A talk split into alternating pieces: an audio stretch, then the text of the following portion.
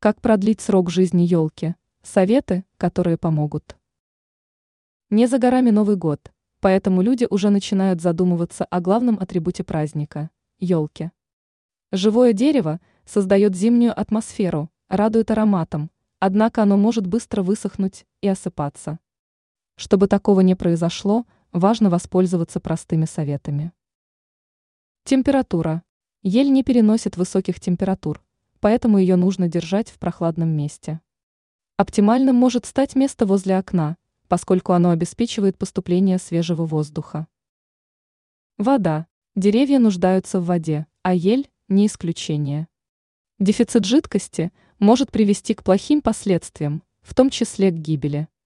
Для здоровья ели необходимо не менее 2 литров воды каждый день. В случае возникновения признаков высыхания нужно полить дерево сахарной водой.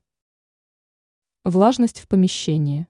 Сухой воздух плохо сказывается на состоянии хвойных деревьев. С учетом этого стоит обеспечить дереву влажный воздух. Для этих целей можно купить увлажнитель. Полив. Для продления свежести дерева важно поливать его прохладной водой каждый день. Таким образом, продлить жизнь елки можно с помощью правильного полива, влажности и оптимальной температуры.